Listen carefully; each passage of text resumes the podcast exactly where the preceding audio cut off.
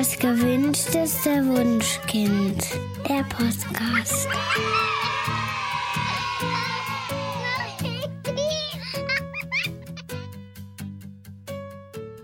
Hallo und herzlich willkommen zu Das gewünschteste Wunschkind, der Podcast mit Daniel Graf und Katja Seide. Wenn ihr uns regelmäßig zuhört, habt ihr vielleicht schon unsere Folge mit Nora Imlau zu gefühlsstarken Kindern gehört. Nach der Veröffentlichung dieser Folge haben uns ziemlich viele HörerInnen geschrieben, sie waren ziemlich überrascht davon, ihr eigenes Kind so deutlich wiedererkannt zu haben. Seitdem ist einige Zeit ins Land gegangen und die Zuschreibung gefühlsstark taucht vor allem in den sozialen Medien immer häufiger auf. Es scheint also relativ viele Kinder zu geben, für die der Umgang mit Gefühlen eine besondere Herausforderung ist. Um diesen Kindern die Gelegenheit zu geben, ihre Besonderheit etwas besser kennenzulernen und auch Strategien im Umgang mit Gefühlen zu entwickeln, hat unser heutiger Gast Mildi Karin Sand ein wirklich tolles Mitmachbuch für Kinder geschrieben, das auch einen umfangreichen Ratgeberteil für Erwachsene enthält. Wir wollen heute mit ihr darüber sprechen, wie wir gefühlsstarke Kinder gut begleiten können. Erst einmal herzlich willkommen, Mildi. Hallo, vielen Dank für die Einladung. Ja, schön, dass du da bist. Mildi, du bist Familienbegleiterin, Referentin und Autorin. Was genau macht man eigentlich als Familienbegleiterin? ähm, also in meinem Fall ist es so, dass ich ähm, in erster Linie Eltern berate zu allen möglichen Themen rund um die Babyzeit und um die Kinderzeit bis hin ins Schulalter. Ich bin zum Beispiel Stillberaterin und ähm, Fachkraft für Kleinkindpädagogik.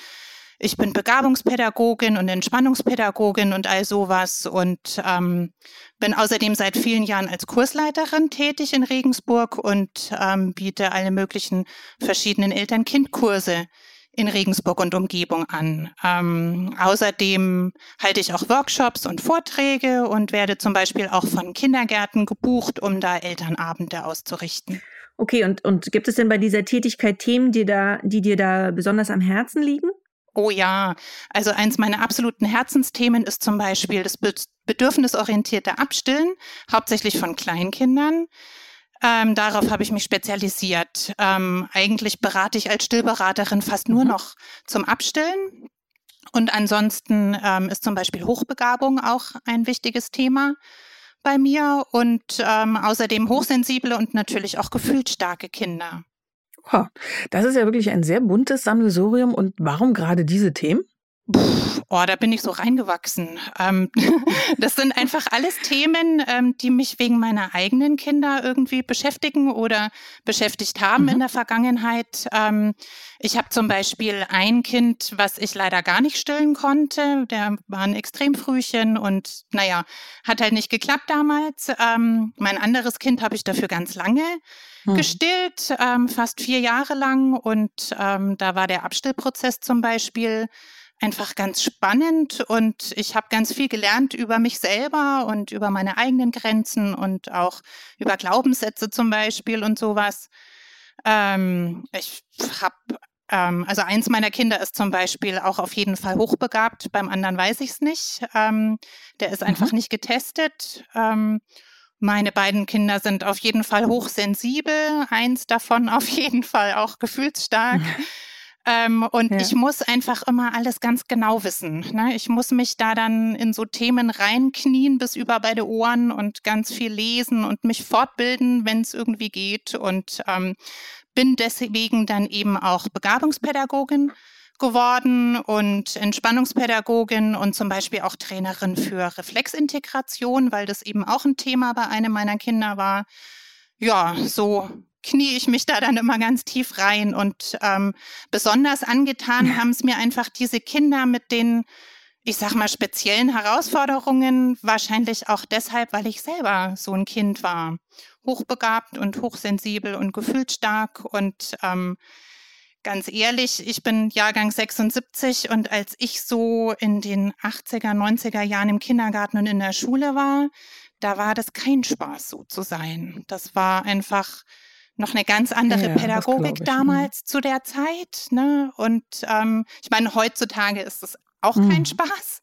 Ähm, aber zumindest schon deutlich besser als damals. Ne? Damals war es furchtbar und mir ging es ja. als Kind tatsächlich einfach gar nicht gut.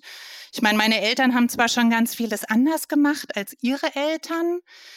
die haben sich das auch schon geschworen, dass sie es mal besser machen wollen und das haben sie auch und ähm, trotzdem war es einfach insgesamt sehr an meinen Bedürfnissen vorbei und ähm, ja, ich habe mir eben auch geschworen, es mit meinen Kindern besser und anders zu machen und kriege das auch ganz gut hin, glaube ich, mittlerweile. Ähm, mhm. Ja, und einfach durch dieses Begleiten meiner eigenen Kinder war es auch so, dass ich gemerkt habe, da steckt für mich auch selber ganz viel Heilung drin, weil ich mich mit mir selber auch ganz viel beschäftigen durfte oder musste. Ähm, und die Erfahrungen, mhm. die mag ich einfach gern weitergeben. Ich wünsche mir einfach, dass es den Kindern heutzutage besser geht als früher. Mhm. Ja, okay. Spannend.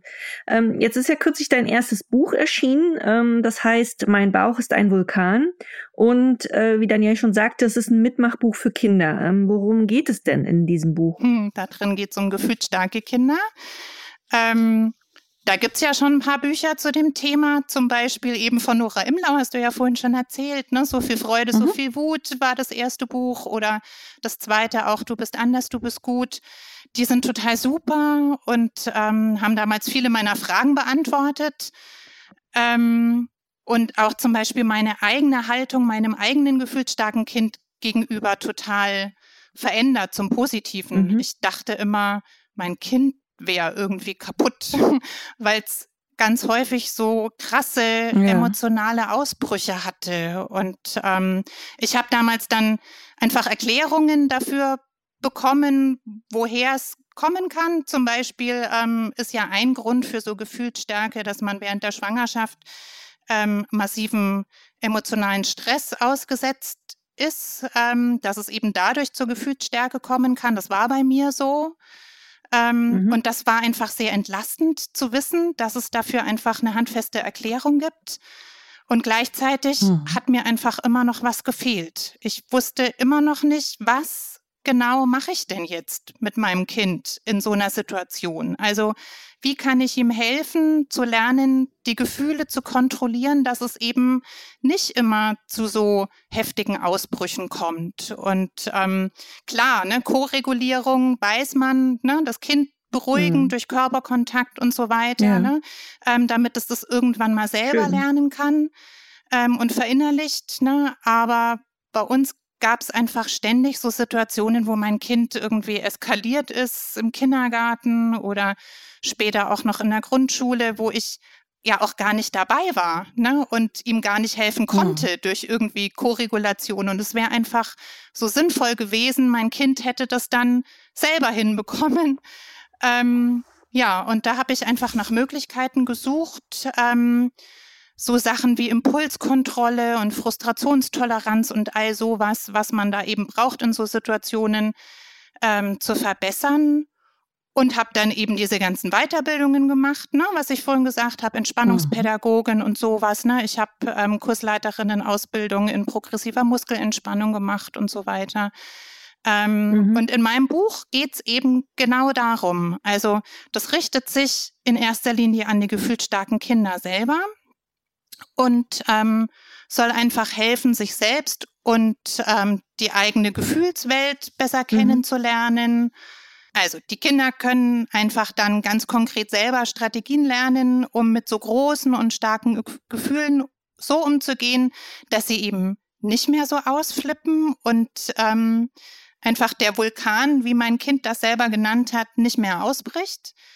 Ähm, also mhm. so hat es mein eigenes gefühlsstarkes Kind so beschrieben. Ne? Mama, ich habe da einen Vulkan yeah. in meinem Bauch und ab und zu bricht der aus und ich kann gar nichts dagegen tun. So, das waren die Worte meines Kindes. Und mein Buch soll eben einfach zeigen, dass man eben seinen Gefühlen nicht hilflos ausgeliefert ist und ähm, dass man da die Kontrolle drüber erlangen kann. Und ähm, es soll vermitteln, dass man nicht das einzige Kind auf dem ganzen Planeten ist, dem es so geht, sondern dass es davon ganz viele gibt und dass es einfach ähm, ein Temperament ist wie jedes andere auch und dass auch diese Kinder gut so sind, wie sie sind. Und ähm, das ist einfach so die Botschaft, die ich gerne damit transportieren möchte.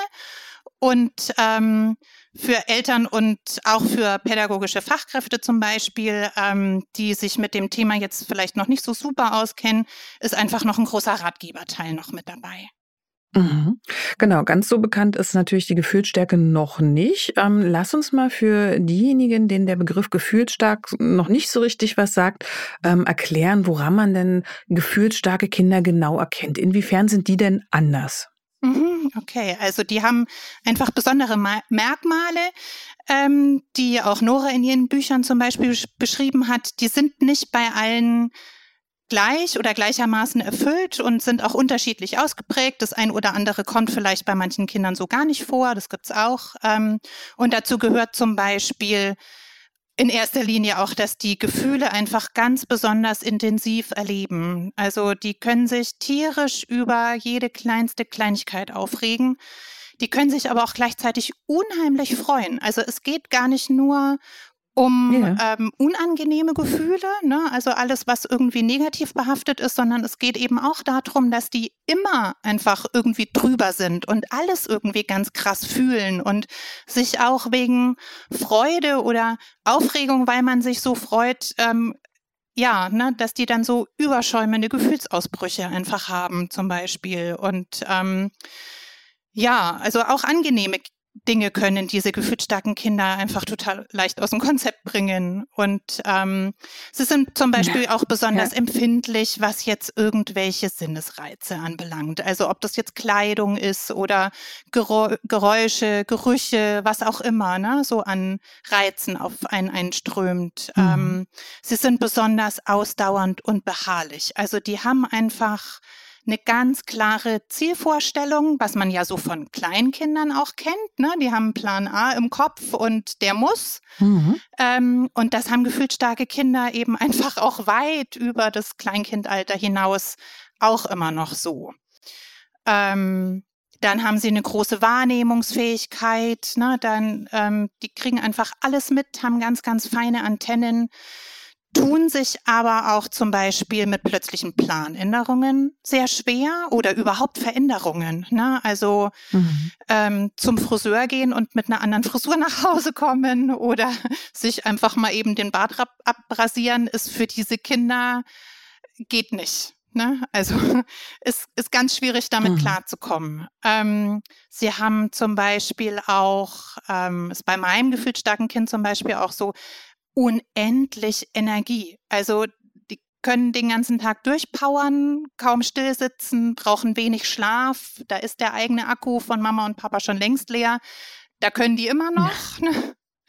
Ja. Ähm, sie sind oft ganz nörgelig und ähm, konzentrieren sich so auf Fehler. Also man macht einen Ausflug und hat schön und erlebt tolle Sachen und natürlich auch mal irgendwas, was nicht so gut geklappt hat. Und die gefühlsstarken Kinder, die reiten dann hinterher einfach total auf diesen Fehlern rum und gar nicht mal weil sie Fehler so schlimm finden oder weil ihnen das so Spaß macht, das irgendwie breit zu treten, sondern weil es ihnen im Grunde eigentlich nur darum geht, sowas zu analysieren und beim nächsten Mal besser zu machen. Und ähm, ja, ne, auch weil sie einfach wollen, dass es allen gut geht. Ne? Also da steckt einfach auch was ganz Positives dahinter. Ähm, sie sind wankelmütig, schwanken von einem Extrem ins andere. Also eben noch himmelhoch jauchzend, eine Sekunde später zu Tode betrübt und wieder zurück. Ähm, die sind auch ganz oft schon als Baby auffällig. Ähm, das sind zum Beispiel dann häufig Babys, die sich gar nicht ablegen lassen, die ständig Körperkontakt brauchen und einfordern, die einfach unheimlich anhänglich sind, sich ähm, ja nicht ablegen lassen, habe ich schon gesagt, ne? Ähm, ganz viel weinen auch, ne? weil sie eben so mhm. viele Reize aufnehmen und irgendwie verarbeiten müssen. Ähm, ja, das war zum Beispiel bei meinem eigenen gefühlsstarken Kind mir gar nicht so bewusst in der Babyzeit, ähm, aber mein Kind hat einfach auch fast ununterbrochen gestillt. Also die hat sich einfach so übers Stillen reguliert mhm. und die Reize dadurch verarbeitet, dass mir das in der Babyzeit erstmal noch gar nicht bewusst war. Ähm, das kam dann erst später. Es gibt zum Beispiel auch so heftige Gefühlsausbrüche bei den gefühlsstarken Kindern, allerdings auch nicht bei allen. Also es gibt auch gefühlsstarke Kinder, ähm, die, wenn sie so von ihren starken Gefühlen überrollt werden, dann so wie erstarren und sich fast so ein bisschen in sich zurückziehen und eben mhm. gar nicht nach außen eskalieren. Die leiden dann mehr so nach innen rein ne? oder verarbeiten die Gefühle nach innen rein. Und ähm, ja. ja, also bei den nicht gefühlsstarken Kindern ähm, wird das mit den Gefühlsausbrüchen und dieser starren Zielvorstellung und all sowas dann normalerweise eigentlich so im Kindergartenalter dann mal besser. Und da geht's häufig bei den gefühlsstarken Kindern erst so richtig los. Mhm. Also die ja. outen sich dann, so wie meins, dann häufig erst so mit vier, fünf Jahren so, so richtig. Genau. Okay, ähm, du, du sagst, dass diesen Verhaltensweisen, die du eben genannt hast, ähm, auch tatsächlich anatomische Besonderheiten zugrunde liegen. Mhm. Ähm, kannst du die unseren HörerInnen erklären? Ja, na klar, gerne. Ähm, also es gibt zum Beispiel, das fand ich ganz spannend, ähm, als ich das von der Nora gelesen habe. Ähm, es gibt CT-Befunde, also Computertomographie-Aufnahmen, die zeigen, dass diese Kinder einfach ähm, anatomische Besonderheiten haben, dass die Strukturen im Gehirn, in denen die Gefühle entstehen, vergrößert sind. Also die Amygdala zum Beispiel heißt eine von diesen mhm. Strukturen der Mandelkern, die ist vergrößert und ist einfach deswegen besonders leistungsstark und auch unheimlich empfindlich und feuert halt bei der kleinsten Kleinigkeit schon los. Ähm, und gleichzeitig gibt es eben auch Hinweise darauf, dass die Stresshormone im Blut von gefühlsstarken Kindern, also die Werte an Stresshormonen ähm, von Haus aus schon mal erhöht sind. Also die steigen morgens schon einfach mit einem gewissen Stresspegel aus dem Bett, obwohl überhaupt noch gar nichts passiert ist. Ne? Also normal Null ist bei diesen Kindern höher als das übliche normal Null. Ja. Ne? Und die Kombination ähm, aus der vergrößerten Amygdala und ähm, den erhöhten Stresshormonwerten führt eben dazu, dass die Zündschnur, die emotionale Zündschnur bei diesen Kindern unheimlich kurz ist. Die ist da, es gibt die, es gibt einen Bereich zwischen ähm, Entspannung und totaler Eskalation, aber der ist halt sehr, sehr, sehr, sehr, sehr, sehr klein und deswegen gehen sie halt beim kleinsten Pups schon total mhm. an die Decke. Ähm, an dieser Stelle müssen wir aber auch ganz deutlich sagen, dass die Einordnung als gefühlsstarkes Kind jetzt nicht dazu dienen kann und soll, unangebrachtes Verhalten von Kindern zu entschuldigen, mhm, richtig? Genau. Ähm, also gefühlsstark zu sein ist einfach eine Erklärung, die hilfreich und entlastend sein kann. Es ist aber keine Entschuldigung. Also die gefühlsstarken Kinder, die brauchen einfach besonders viel Begleitung dabei, Selbstkontrolle, emotionale Selbstkontrolle zu lernen. Und das ist unsere Aufgabe als Eltern, als Fachkräfte, whatever. Ähm, und nicht zu sagen, ja, ist halt so bei dem Kind. Ne? Ähm, die brauchen unsere Hilfe und es wäre fatal, sie da hängen zu lassen und einfach irgendwie machen zu lassen. Ähm, genau, also es ist einfach ganz, ganz wichtig, dass diese Kinder die Hilfe bekommen, die sie brauchen. Ja, und soll eben nicht einfach nur irgendeine Rechtfertigung sein. Mhm. Und also manchmal stecken ja auch ganz andere Ursachen hinter auffälligem Verhalten. Ähm, also der Erklärungsansatz Gefühlsstärke ist da zwar eine tröstliche Orientierung, sage ich mal, aber es gibt ja durchaus zum Beispiel auch Entwicklungsstörungen.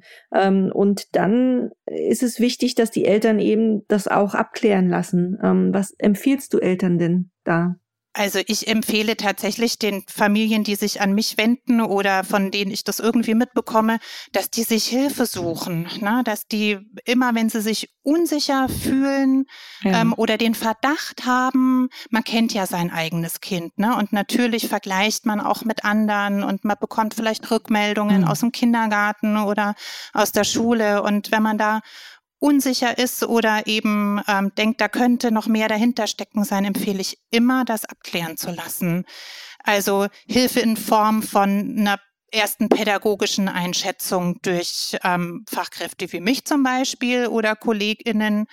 Ähm, das kann zum Beispiel auch der Gang zum Kinderarzt oder zur Kinderärztin sein oder ähm, in die KJP. Also ich war damals mit meinem gefühlsstarken Kind auch tatsächlich in einer ähm, Praxis von einem niedergelassenen Kinder- und Jugendpsychiater ähm, mit Psychologinnen ähm, und Sozialarbeitern auch mit in der Praxis. Und das war so wertvoll, da einfach eine Rückmeldung zu kriegen und einfach danach zu wissen, ähm, ja, also es gibt eben die Diagnose Hochbegabung bei meinem Kind, ähm, aber es gibt eben sonst nichts weiter Gravierendes, ne, ähm, wo es irgendeiner Hilfe ja. jetzt großartig bedurft hätte.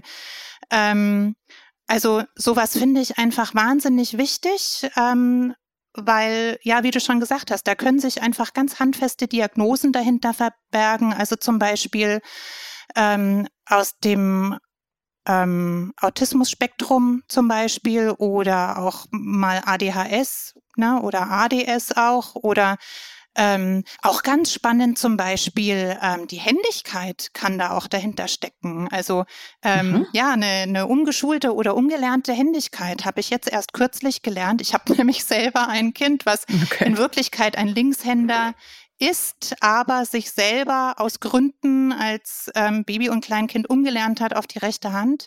Und ähm, das Aha. macht ihm selber jetzt nicht Schwierigkeiten in dieser Hinsicht, aber es gibt eben so umgelernte Linkshänder, ähm, die aufgrund dieser ähm, Einschränkung, sage ich jetzt mal, dann eben mit so Gefühlsausbrüchen auch ähm, reagieren, weil die einfach unausgeglichen sind und ähm, was nicht stimmt bei ihnen. Also sowas kann, kann tatsächlich auch mal dahinter stecken. Und ähm, das ja. ist was, ähm, da kann man ja dran arbeiten, ne? da kann man den Kindern helfen oder ähm, mhm. Ja, manchmal ist auch einfach eine Medikation sinnvoll und notwendig, ne? damit es dem Kind gut geht. Ähm, und die Kinder sollen ja die Hilfe bekommen, die sie brauchen. Ne? Und deswegen finde ich es ganz, ganz wichtig, da jedem Verdacht nachzugehen und sich da einfach Unterstützung zu holen. Mhm. Eine der Besonderheiten von gefühlsstarken Kindern ist ja auch, dass sie ein enormes Bedürfnis nach Bindung mhm. haben. Ne?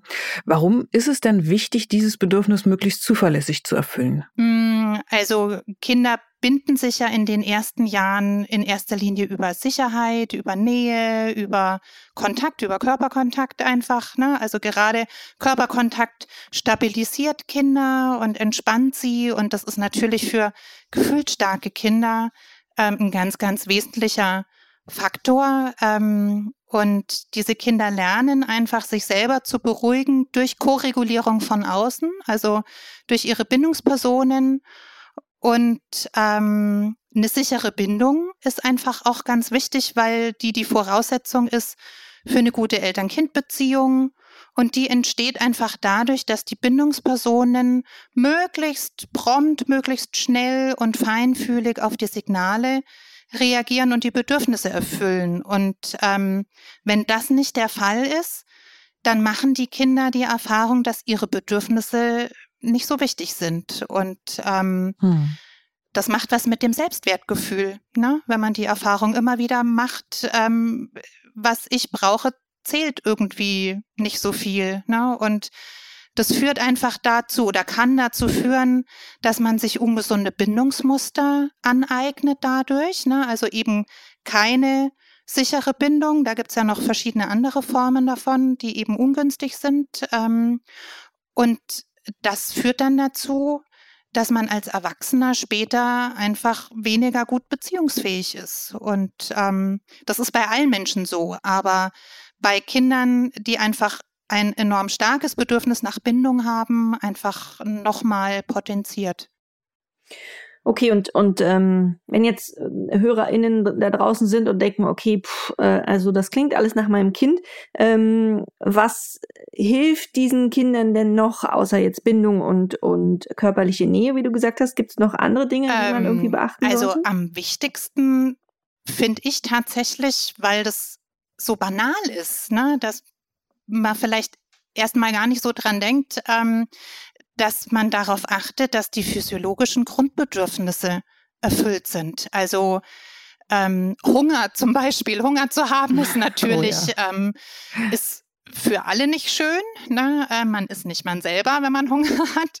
Ähm, aber ein gefühlsstarkes Kind, ähm, die haben halt dann häufig auch so krasse Blutzuckerabfälle. Ne? Also die ähm, gibt, da gibt's dann auch einfach so Schwankungen im Blutzuckerspiegel und dann sind die von jetzt auf gleich, können die gar nichts mehr aushalten ne? und eskalieren einfach nur, weil sie Hunger haben und ähm, oder zu wenig Schlaf abbekommen haben oder durstig sind oder ne, was eben zu den Grundbedürfnissen dazugehört. Ähm, das ist mal das eine. Das andere ist, dass ich sinnvoll finde, den Stresspegel ähm, den so ein Kind haben kann, einfach möglichst niedrig zu halten, weil äh, wir ja eben wissen, die steigen eben schon von Haus aus einfach ähm, higher Level ein. ähm, und ja, dann fehlt einfach nicht mehr viel, um diese Kinder zum Eskalieren zu bringen. Und deswegen ist es einfach sinnvoll, da zu gucken, dass der Stresspegel einfach möglichst niedrig bleibt. Ähm, dazu muss man aber auch einfach erstmal überhaupt herausfinden, was stresst mein Kind denn eigentlich? Ne? Was sind so Stressoren? Da schreibe ich auch ganz viel in meinem Buch drüber. Ähm, und das kann man gemeinsam mit dem Kind machen. Ne? Muss man, ne? weil das Kind ja, ist ja dasjenige, was einem das sagen kann. Ne? Ähm, es geht auch gar nicht darum, alle Reize aus der Welt zu schaffen und vom eigenen gefühlsstarken Kind völlig fernzuhalten. Das ist gar nicht der Punkt. Ähm, die können sich da schon dran gewöhnen. Es ähm, muss nur behutsam und dosiert erfolgen und zwischendurch immer genügend ähm, Raum zum Verarbeiten sein, ähm, aber mit der Zeit kann das tatsächlich besser werden. Ähm, den Alltag entschleunigen, ne, den Terminkalender nicht so vollpacken, also wirklich einfach ganz bewusst ähm, den Tag entzerren, wo immer es geht. Das musste ich auch erst lernen. Ne? Also da bin ich ja. so oft auf die Nase gefallen mit meinem eigenen gefühlsstarken Kind und ähm, ja, habe ich lernen müssen.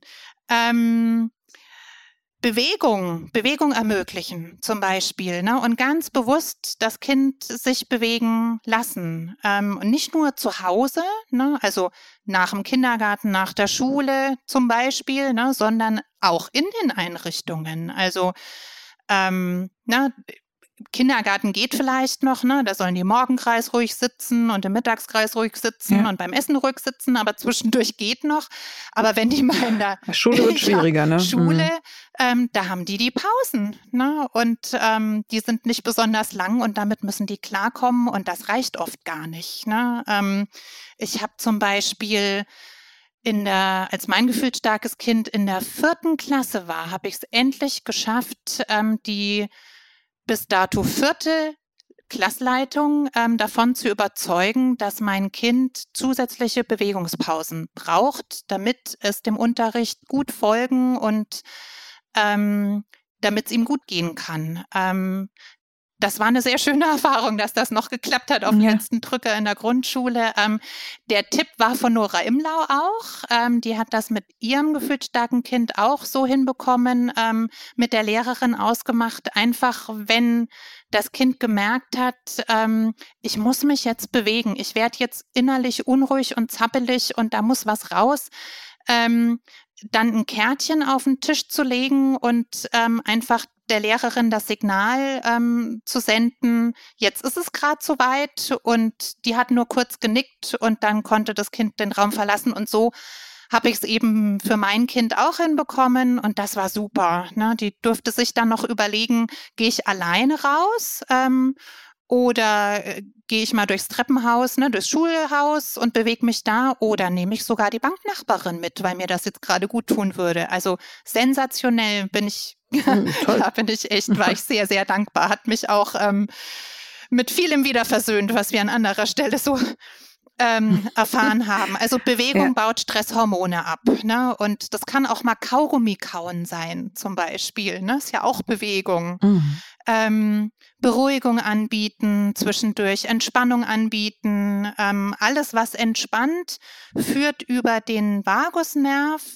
ähm, auch im Gehirn dann zur Beruhigung. Und das wiederum stärkt einfach die Selbstregulationsfähigkeit von Kindern. Und ähm, ich habe da zum Beispiel in mein Buch auch ähm, eine Gefühlsampel mit reingepackt, so heißt die. Ähm, da geht es einfach darum, sich selber einschätzen zu lernen, wie geht's mir denn gerade? Ist alles im grünen Bereich, ne? so wie bei der Ampel, alles gut? Ja. Oder ähm, bin ich mit meiner Gefühlswelt so im gelben Bereich? Bin ich unruhig? Ähm, bin ich auf dem Weg dahin, dass mein Vulkan explodieren könnte?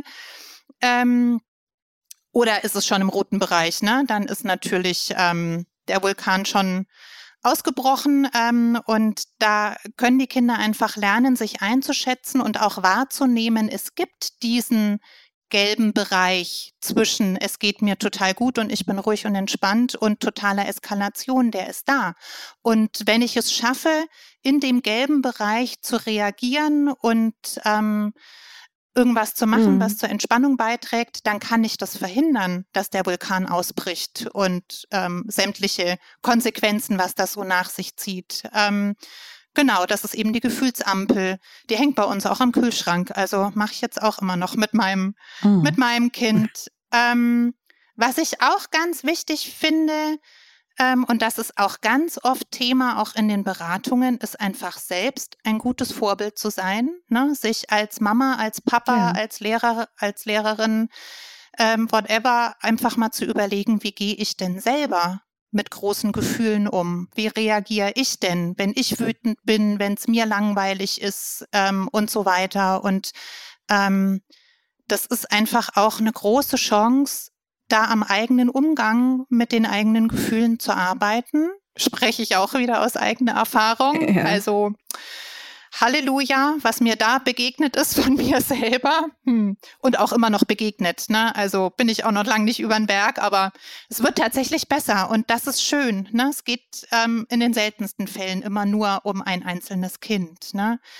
Ähm, mhm. Ja, ist eine harte Schule, aber ist wichtig, da auch bei sich selber zu gucken und da reflektiert zu ja, sein. Ne?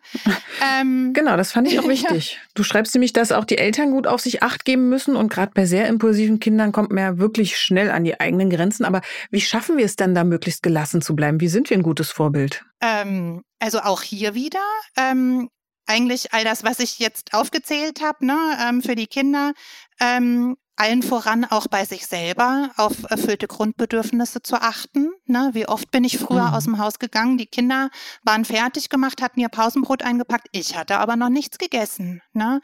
Ähm, ja. Also so sowas zum Beispiel. Ne? Auch hier wieder den Alltag entschleunigen oder gucken, ähm, ist denn die sogenannte Care-Arbeit gerecht verteilt oder lastet da zu viel auf den Schultern von einem einzelnen Elternteil zum Beispiel?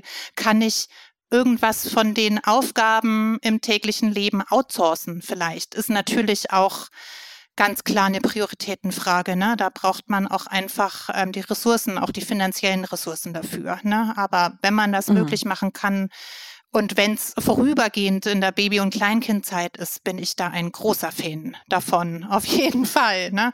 Und ja. stattdessen ähm, die frei gewordene Zeit ähm, eben statt mit Putzen oder Bügeln ähm, damit zu verbringen, den eigenen Akku rechtzeitig wieder aufzuladen. Ne? Also Selbstfürsorge einfach. Ähm, vielleicht auch ein Stück weit die eigenen Erwartungen runterzuschrauben. Ne? Ähm, dann ist es halt mal nicht so ordentlich, ähm, dann läuft es halt mal nicht so gut. Ähm, ne? Dann hat mein Kind jetzt halt mal nicht funktioniert, wird schon Gründe gehabt haben, dann ist es halt jetzt so. Ne?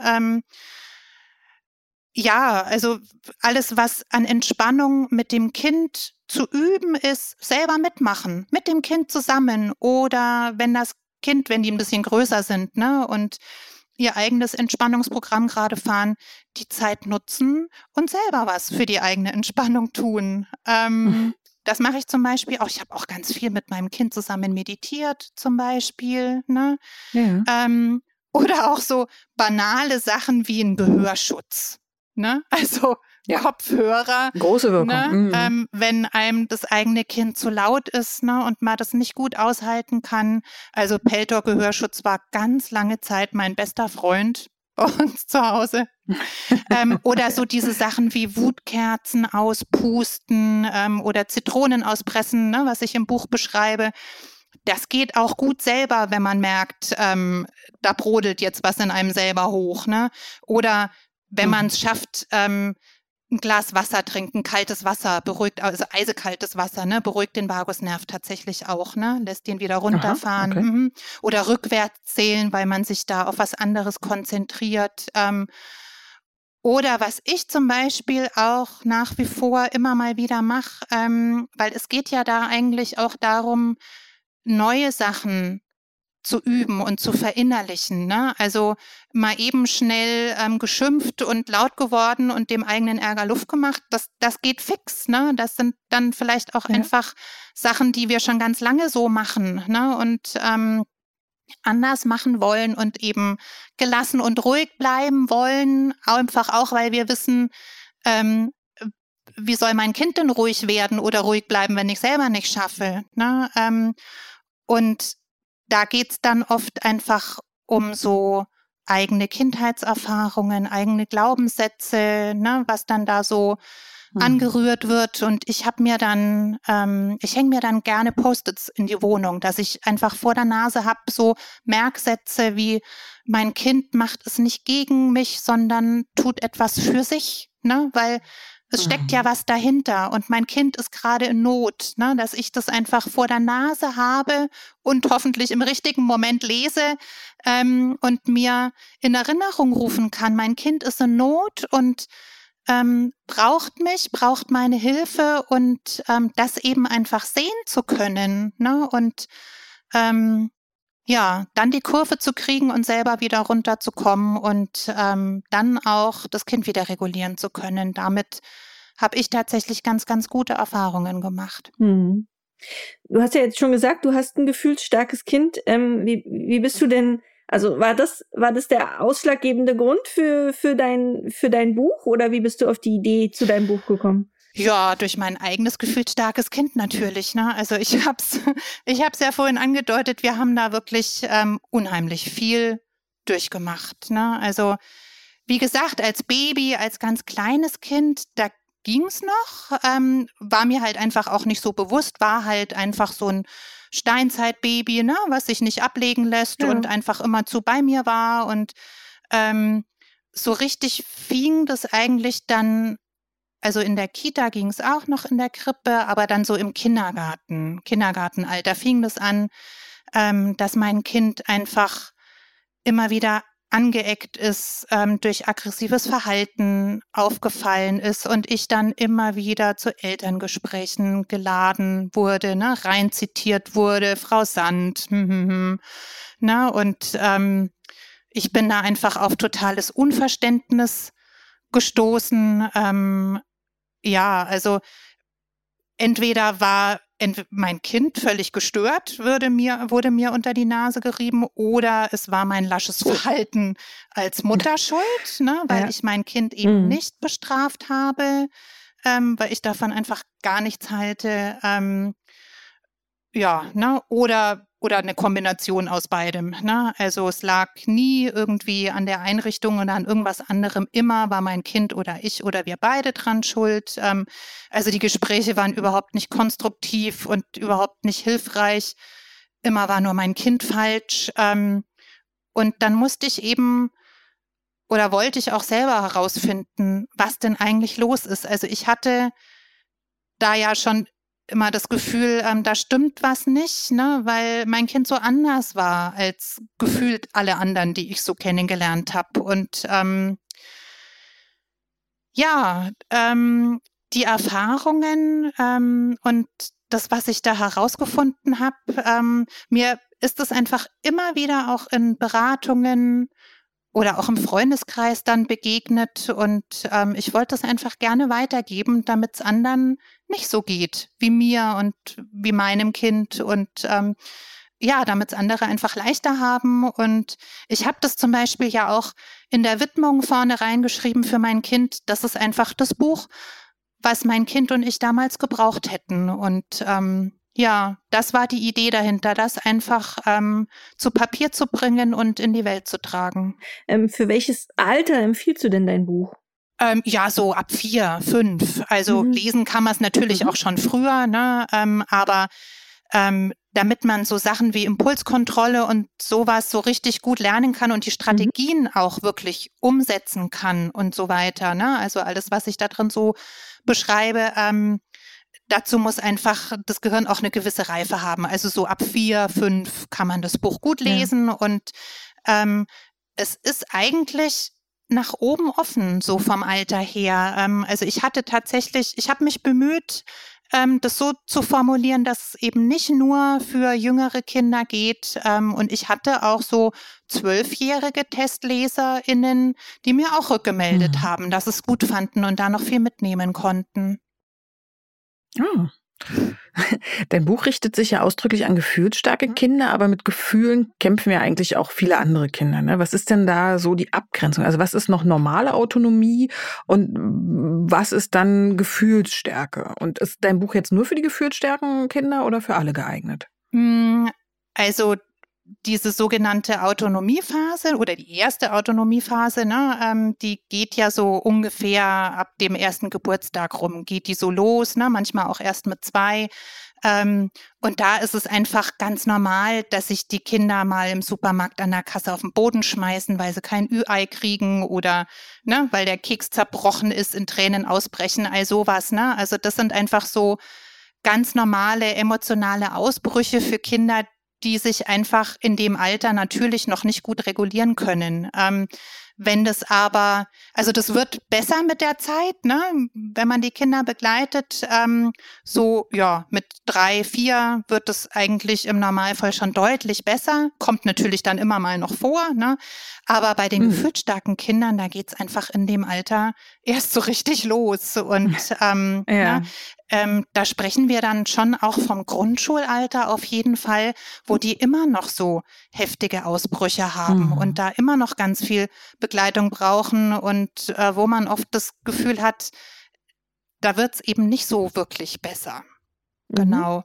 Und ähm, ja, also so mit, mit vier, fünf, sechs Jahren ist es einfach nicht mehr so üblich und nicht mehr so salonfähig, so mit so heftigen Wutausbrüchen zu reagieren. Ähm, das müssen natürlich alle Kinder lernen, nicht nur die Gefühlsstarken. Ne? Also alle Kinder mhm. müssen dadurch ähm, und solche Skills lernen und äh, im besten Fall dann später als Erwachsene eine vernünftige Impulskontrolle haben, zu haben. Ähm, aber für die sogenannten regulationsstarken Kinder, die halt einfach sehr chillig unterwegs mhm. sind ne, und einfach ähm, eine gute Kontrolle schon sehr früh über die eigenen Gefühle haben, ja, die betrifft es einfach nicht so sehr und für die ist das Buch wahrscheinlich wirklich überflüssig. Die brauchen es einfach nicht. Ähm, andererseits erleben wir Erwachsene ja mhm. selber auch hin und wieder mal noch Situationen, wo all das, was wir uns so angeeignet haben an Strategien zur emotionalen Selbstkontrolle, ähm, einfach nicht mehr funktioniert, weil es so heftig ist und uns trotzdem überrollt. Ne? Also da, ähm, ja, also im Grunde betrifft es eigentlich trotzdem schon alle Menschen.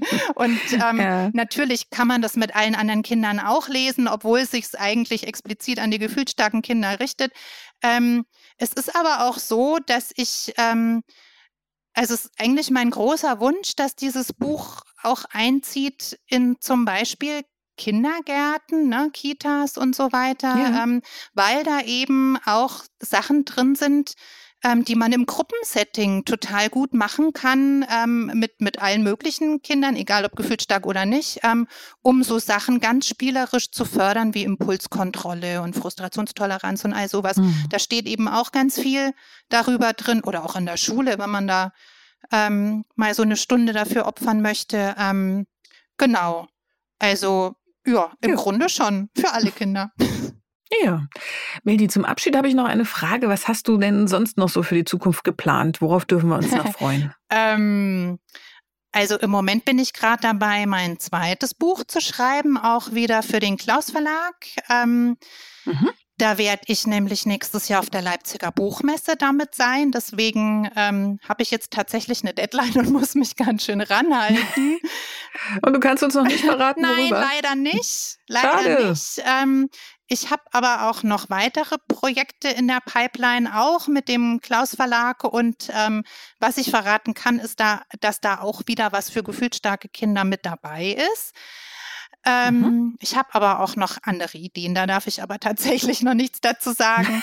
ähm, ich habe so ein bisschen was fürs neue Jahr online geplant für Eltern von gefühlt starken Kindern. Ähm, und ähm, ich mache zum Beispiel ja auch, ich bin ja Referentin zum Beispiel bei der Bunten Bildungsakademie. Das ist so ein Anbieter für ähm, Fachfortbildungen für pädagogische Fachkräfte. Ähm, da mache ich jetzt zum Beispiel ganz neu im neuen Jahr ähm, zwei Seminare über die Ge Begleitung von gefühlsstarken Kindern ähm, in der Kita, im Kindergarten. Und ähm, ja, in der Hinsicht wird sicherlich auch noch mehr geben. Genau. Das okay. sind so meine Pläne. Dann äh, bin ich schon mal gespannt. Äh, ich freue mich schon sehr. Und wenn ihr Lust habt, euch mal Mildis Buch anzuschauen, sage ich nochmal, wie es heißt, nämlich Mein Bauch ist ein Vulkan. Und wir haben das natürlich für euch in den Shownotes verlinkt, wie immer. Ja, damit sind wir am Ende unserer heutigen Folge äh, und sagen erst einmal ganz, ganz herzlichen Dank an Mildi. Ich danke euch ganz herzlich. Ja, schön, dass du da warst. Und auch bei euch bedanken wir uns wieder ganz herzlich fürs Zuhören. Wir freuen uns sehr, dass ihr auch heute wieder mit dabei wart. Und wenn ihr mögt, dann hören wir uns in zwei Wochen wieder. Bis dahin macht's gut und tschüss. Tschüss. Das war der Podcast vom gewünschtesten Wunschkind.